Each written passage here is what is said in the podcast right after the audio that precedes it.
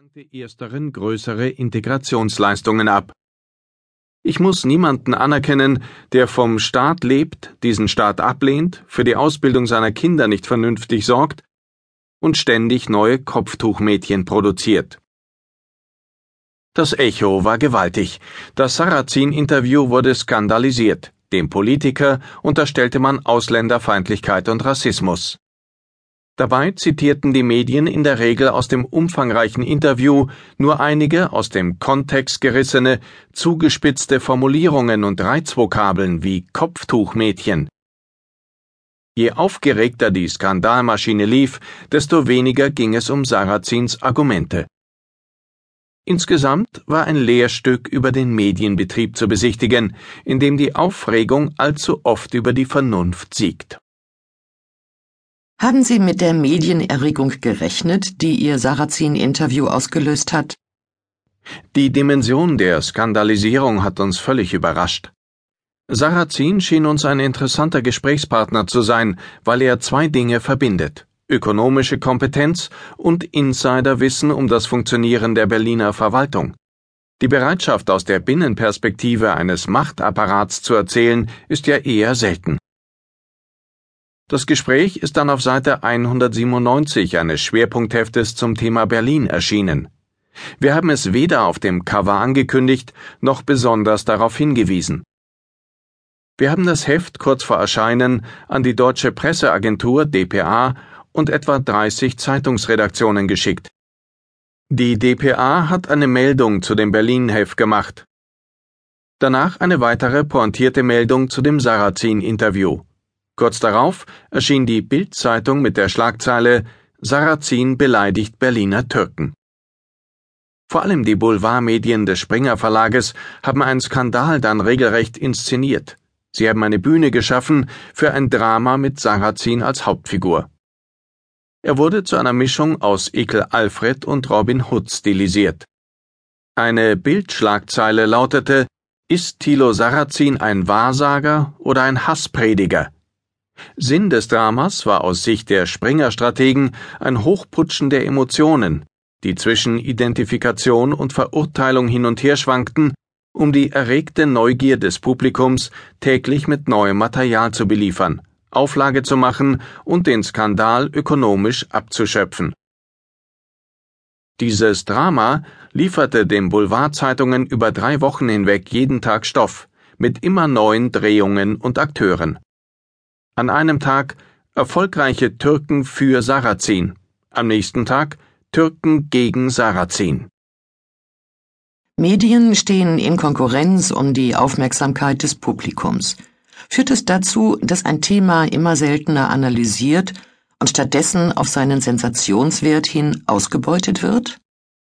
Die Argumente und Fakten, die Sarrazin vorgebracht hat, wurden aus ihren Zusammenhängen gerissen. Reizvokabeln werden isoliert und als Erregungslieferanten benutzt. Das Ganze wird im Internet weiter aufgeheizt. Das Kalkül eines Großverlages, der mit der Erregung Auflage und Geld macht, verbindet sich mit dem Jagdinstinkt der Journalisten auch anderer Verlage. Es wird zum Halali geblasen, und jeder will den Hirsch, den Protagonisten des Dramas, als erster zur Strecke bringen. In unserer Redaktion klingelte über Tage permanent das Telefon. Man konzentrierte sich auf Sarrazins zugespitzte Formulierungen, teilweise um damit Politik und Stimmung zu machen, teilweise aus Naivität. Der Journalismus ist inzwischen voller unbedarfter Leute, voller Ehrgeiz, aber ohne Anspruch. Viele Journalisten, die mit mir über Sarrazins Äußerungen reden wollten, hatten das Interview überhaupt nicht gelesen. Als ich bei solchen Anfragen darum gebeten habe, das komplette Interview gelesen zu haben und mir dies per E-Mail zu bestätigen, bevor man mich dazu interviewte, haben einige Journalisten, vor allem von Radiosendern, ihre Anfragen zurückgezogen. Sogar diese minimale Zeit zur Vorbereitung war ihnen zu viel. Sie fanden es offenbar völlig normal, mich zu etwas zu befragen, von dem sie nur ein paar Skandalfetzen kannten. Benutzen Politiker provokante Formulierungen und Skandalmechanismen nicht auch ihrerseits gezielt, um mit ihren Themen durchzudringen? Ein Beispiel. In der Diskussion um das Betreuungsgeld für Eltern sagte der Bezirksbürgermeister von Berlin-Neukölln, Heinz Buschkowski, das Geld werde in der Unterschicht nur versoffen. Es komme den Kindern nicht zugute. Die Folge? Aufregung über seine Wortwahl.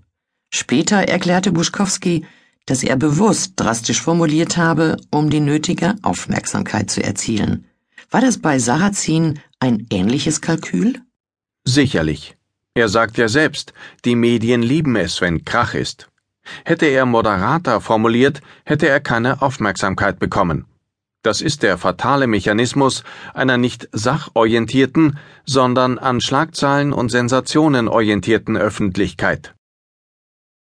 Wie Skandale instrumentalisiert werden und die politische Auseinandersetzung ersetzen, sieht man in Nordrhein-Westfalen, wo die SPD, wie es jede Partei bei Gelegenheit versucht, zwei kleinere Aufreger nämlich Rüdgers Sponsoring-Affäre und Westerwelles spätrömische Dekadenz, für eine Negativkampagne nutzt, um die Landtagswahlen zu gewinnen.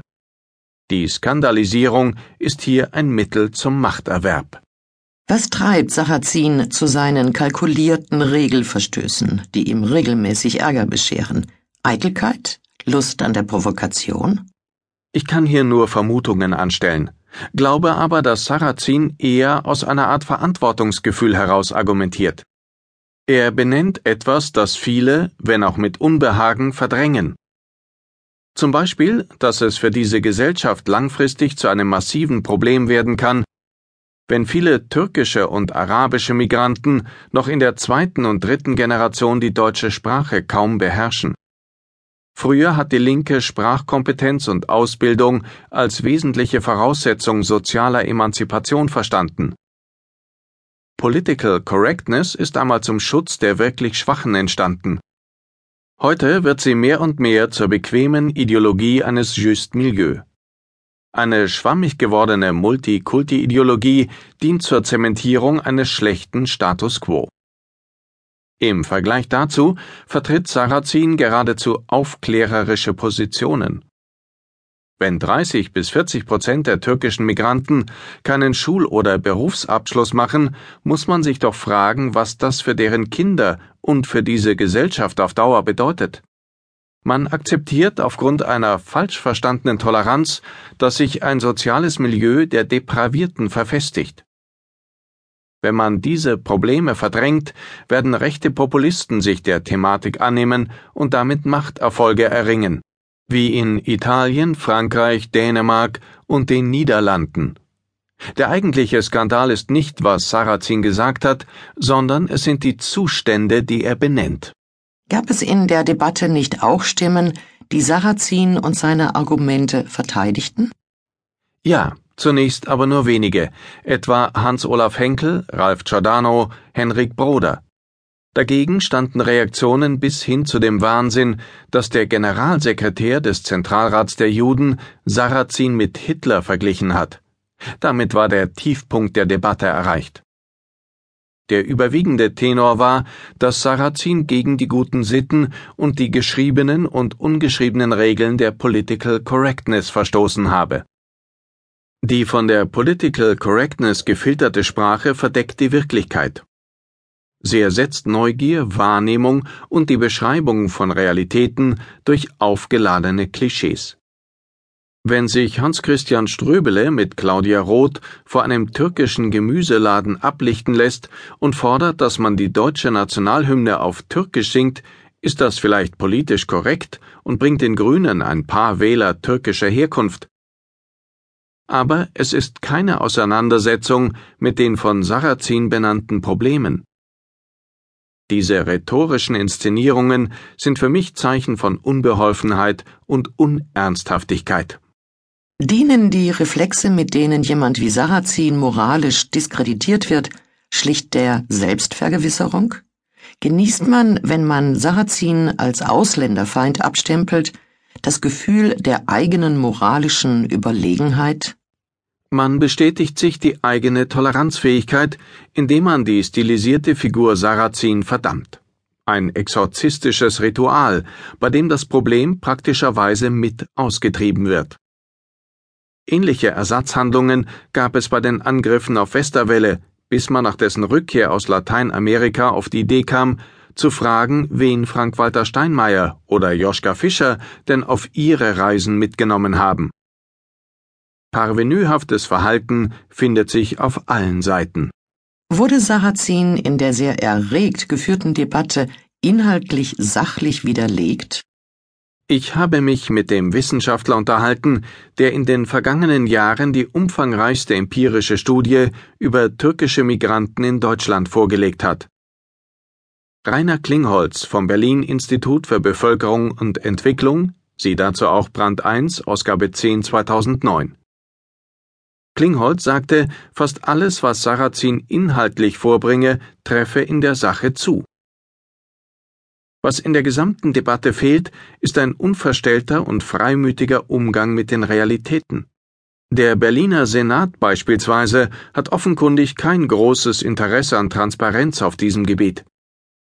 Es gibt in Berlin keine öffentlich zugänglichen Erhebungen über den Zusammenhang zwischen Migration und Delinquenz.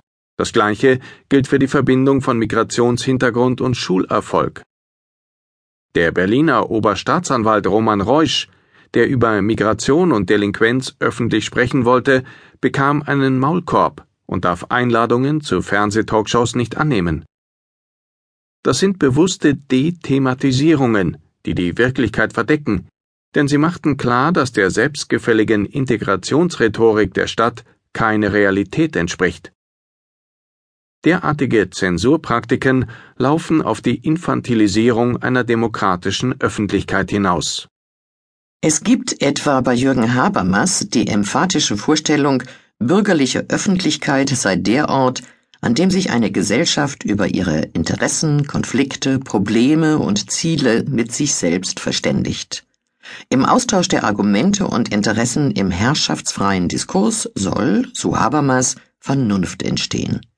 Sie beschreiben am Beispiel der Sarrazin-Debatte, wie einerseits die Skandalisierungsspiele der Boulevardmedien, Andererseits die Sprachverbote der Political Correctness die öffentlichen Auseinandersetzungen prägen.